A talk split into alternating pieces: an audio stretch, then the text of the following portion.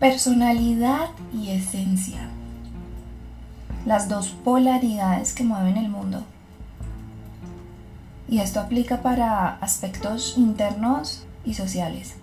El objetivo finalmente después de entender nuestro propio caos, y si ustedes se han dado cuenta, cuando tratan de entrar en un lugar al que no corresponden, la naturaleza por sí misma y las acciones te hablan de que ahí no es. Sin embargo, cuando no existe resistencia y sabes que ese es el camino, pero aún así tu mente condicionada se llena de miedos. Y ahí es donde juega un rol la personalidad, porque está dividida. El mundo está dividido. Tenemos límites territoriales, sociales, políticos, económicos, ideológicos. Y si nos adentramos en el mundo interno de cada persona, mentales, racionales, creativos, psíquicos, nos hemos encargado de crear nuestros propios demonios y arcángeles. Y siempre se busca un motor o un propósito superior para salir del caos que nosotros mismos hemos elegido. Pero no puedes estar mucho tiempo en dualidad. Dos conceptos que pueden resolver ese conflicto es entender cómo es el manejo de tu consciente e inconsciente. En el siglo pasado ya habían realizado estudios científicos que demostraban la influencia del inconsciente en nuestros asuntos personales. Colin Wilson, filósofo y escritor británico en su libro La guerra contra el sueño, señala claramente un ejemplo de esta afirmación. Y lo que quería decir con todo esto es que el cerebro humano parece estar dividido en dos partes. Asimismo, Roger Sperry, científico norteamericano y premio Nobel, en 1981 con su equipo de colaboradores, llevaron a cabo el primer experimento que se fundamentaba en cortar el istmo de fibra nerviosa que es el que une las dos mitades del cerebro, realizando el sorprendente descubrimiento que literalmente tenemos dos personas distintas en el interior de nuestra cabeza, consciente e inconsciente. Y en algún momento tienen que llegar a un acuerdo. O los conflictos te aíslan, te generan ansiedad, depresión, y es lo que cae por muchos años en patrones generacionales repetitivos de conducta, proyecciones que no logras resolver. Y sí, efectivamente, estamos divididos, la ciencia lo ha verificado. Y existen momentos en que nos volvemos estrictamente racionales y solo usamos nuestras facultades del lóbulo izquierdo, que es la mente lógica, mientras que al derecho que le compete el reconocimiento, por ejemplo, de los rostros, la intuición y la creatividad, queda en un segundo plano. La personalidad que tiene rasgos definidos de estar relacionada con nuestro lóbulo izquierdo, que es la mente racional, se supone no debería entrar en conflicto con nuestra esencia, que está íntimamente ligada a nuestro lóbulo derecho. Incluso en astrología y otras corrientes filosóficas o lo que muchos llaman pseudociencia hablan acerca de una personalidad definida por nuestro ascendente.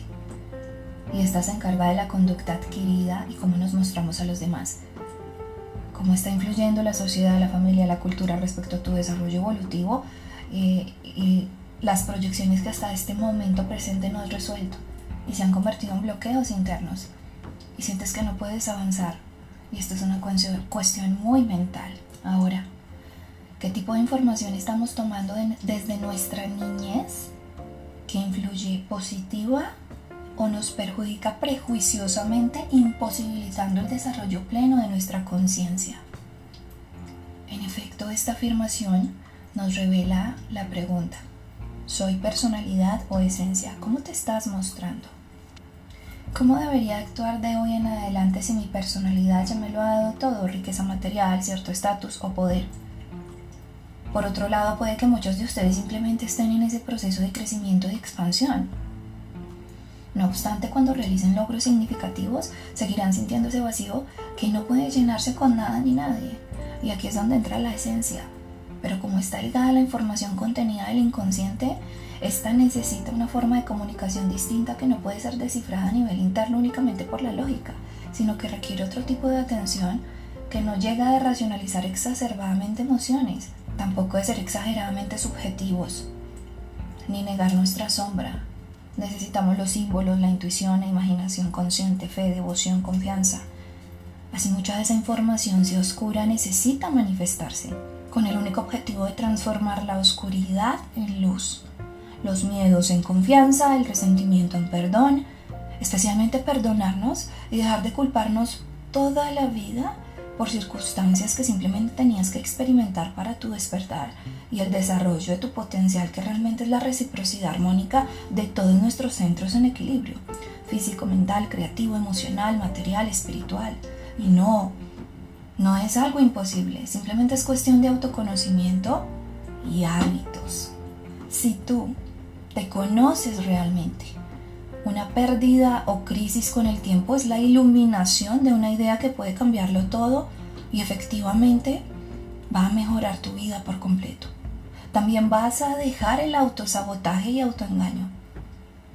De esa manera no vas a estar buscando al otro para resolver tus heridas porque sabes que es tu responsabilidad. Del mismo modo, solo tú sabes y conoces cómo asumir el compromiso de hasta qué punto puedes abrirte al amor en su totalidad o poner límites porque está perjudicando tu salud mental y emocional. Tú vas a tener las herramientas para levantarte y abrazar esa sombra con amor y fuerza interior. Nadie puede escaparse de su sombra y eso es coraje. Y en reiteradas ocasiones te lo has encontrado de frente. Siempre que tu personalidad esté influyendo de manera negativa en tu vida, vas a tener muchos prejuicios de la zona en donde más carencias posees. Asimismo se va a reflejar en tus relaciones y cada vez será más fuerte mientras tú seas permisivo respecto a la información que no canalizas correctamente. Porque es como cuando tú alimentas un pensamiento o una planta, o te da frutos o pérdidas. Depende de la intención con la que has sembrado y quién está también, quién, quién rodea ese nivel vibratorio en torno. Es por esto que muchos enfoques sugieren el uso equitativo de nuestros dos lóbulos cerebrales y en definitiva dos soluciones que hacen posible esto es el autoconocimiento porque te da claridad mental, así no vas a estar constantemente sufriendo por la actitud que asume el otro con vos y vas a optar inteligentemente una crisis, llegarán relaciones sanas, abundancia material o espiritual, respecto hacia dónde dirijas tu atención diariamente, de qué personas te rodeas, qué negocios haces, qué piensas y cómo desarrollas habilidades para que las intenciones y decisiones que tomas no afecten contundentemente tu vida. Y ojo, aquí estoy hablando de un equilibrio sano entre tu vida material y espiritual. Por otro lado, recuerden esto, los hábitos son la respuesta a la disciplina interior y exterior. El esfuerzo extra que realizas para mejorar por medio de acciones contundentes y la actitud frente al cambio, la capacidad de tener coherencia entre tus pensamientos, sentimientos, lenguaje y acciones, es la única forma en la que te conviertes en tu mejor versión o en el maestro de tu destino.